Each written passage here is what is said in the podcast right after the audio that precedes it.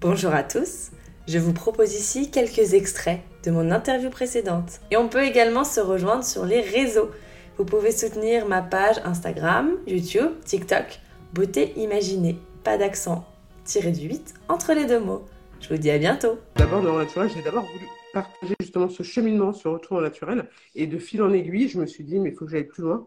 Euh, faut que je, avec le blog, il faut que je propose une boutique en ligne. Au départ, c'était ça l'idée. Euh, une boutique en ligne qui propose du coup des soins qui soient français, qui soient certifiés bio et qui du coup conviennent à nos cheveux. Et quand je l'ai vu, ça n'existait pas, euh, je me suis dit non mais là c'est pas possible, il faut faire quelque chose. Et voilà, c'est comme ça qu'est né Nord Naturel.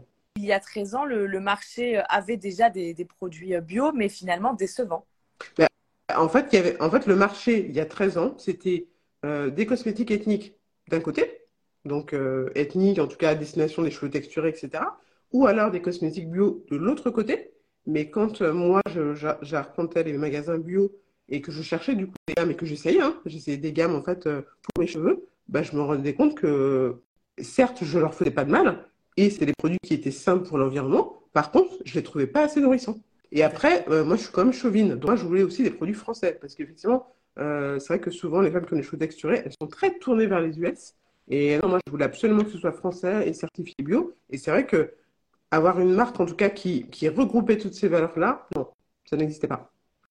Je crée le blog, et puis très vite, je vois de l'engouement, euh, euh, voilà, et puis je me dis, mais en fait, euh, il faut que je puisse, finalement, toutes les valeurs que je partage, toute cette quête, il faut que j'aille plus loin et que je propose du coup des soins qui correspondent à tout ça. Et là, en fait, quand je commence à chercher pour pouvoir créer cette boutique en ligne, je me rends compte qu'en fait, la marque dont moi je rêverais, c'est-à-dire avec des valeurs, alors déjà qui sont certifiées bio, euh, qui soit euh, française et qui, qui soit euh, vraiment, en termes de packaging, de réseau de distribution et porteuse de valeur, ben, je me rends compte qu'elle n'existe pas.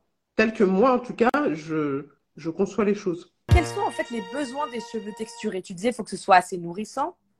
En fait, un cheveu texturé, donc c'est un cheveu qui, physiologiquement, c'est un tire-bouchon en fait. Voilà, c'est-à-dire que c'est un cheveu qui, part de la racine et qui en fait, alors ça dépend parce qu'il y a des cheveux qui vont être raide, on va dire, de la racine sur une certaine longueur et ensuite friser ou se mettre en tire-bouchon à partir d'une certaine longueur. Et il y en a qui vont se mettre en tire-bouchon dès la racine. Et en fait, ce cheveu-là, euh, de par sa physiologie, le fait qu'il soit en tire-bouchon, ça fait que le sébum, en fait, euh, va avoir du mal à aller jusqu'au bout du cheveu. Et le sébum, c'est quand même ce qui lubrifie le cheveu. Ce qui fait qu'il va être euh, relativement doux, relativement hydraté et du coup brillant. Donc nous, comme on a un cheveu qui, du coup, qui est en tortillon, du coup, on se retrouve avec un cheveu qui est naturellement pas brillant, puisque du coup, justement, on a ce problème de sébum, euh, qui peut être sec, qui, contrairement à ce qu'on pense, est fragile, parce que souvent, les gens ont tendance à penser qu'un cheveu texturé, euh, comme ils ont l'air volumineux, c'est qu'ils sont plus forts. Et en fait, c'est le contraire. Comme ils sont secs, ils sont plus cassants. Et en fait, y a, voilà, c'est ça, il y a plus de risque de casse. Et en fait, c'est un cheveu, du coup, qui a besoin d'être hydraté et nourri davantage par l'extérieur qu'un cheveu caucasien dit raide ou lisse.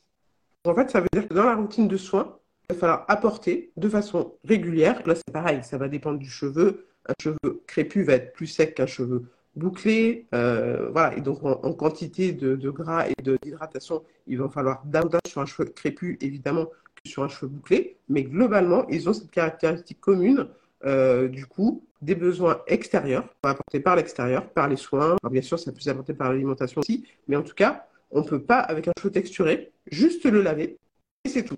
Parce qu'avec un cheveu lisse, on pourrait presque le laver, éventuellement l'après-shampoing, on pourrait en prendre soin, mais on va dire qu'un cheveu lisse n'a pas les mêmes besoins physiologiques. En fait, un cheveu texturé, il a, besoin physiologiquement qu'on lui apporte euh, de l'hydratation et de la nutrition pour, euh, pour être en pleine santé.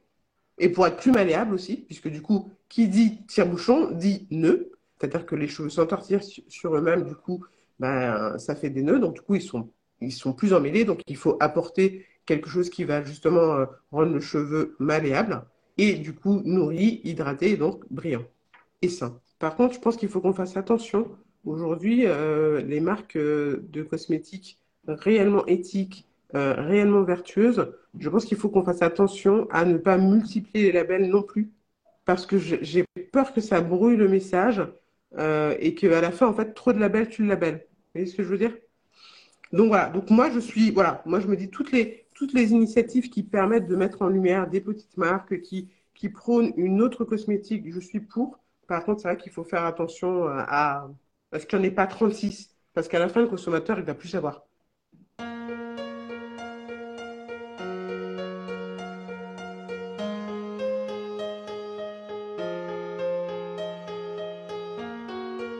Voici beauté imaginée, deux voix et deux visages cachés.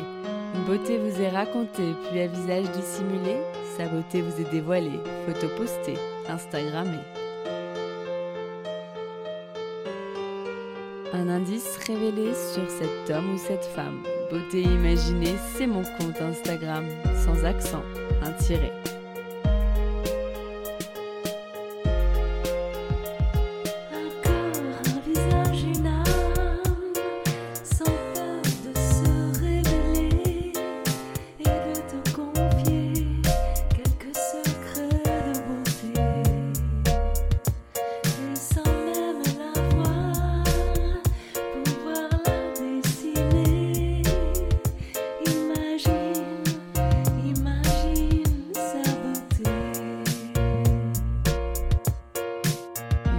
visage secret que je me plais à questionner lors de mes lives en invité.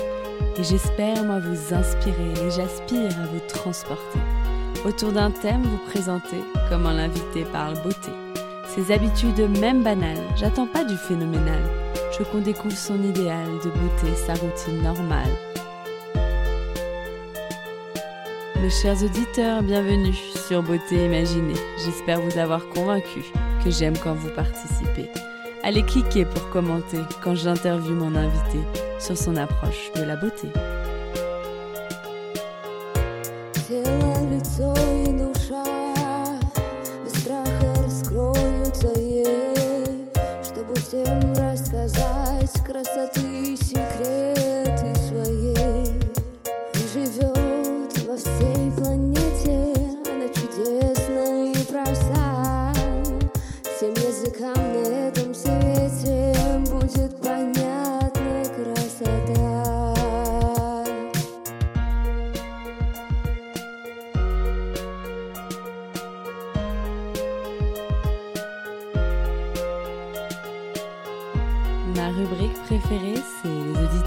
Auditeurs t'imaginent. Nos auditeurs devinent si tu chantes, dans ou pas, si tu aimes la musique, le classique électronique ou le contemporain.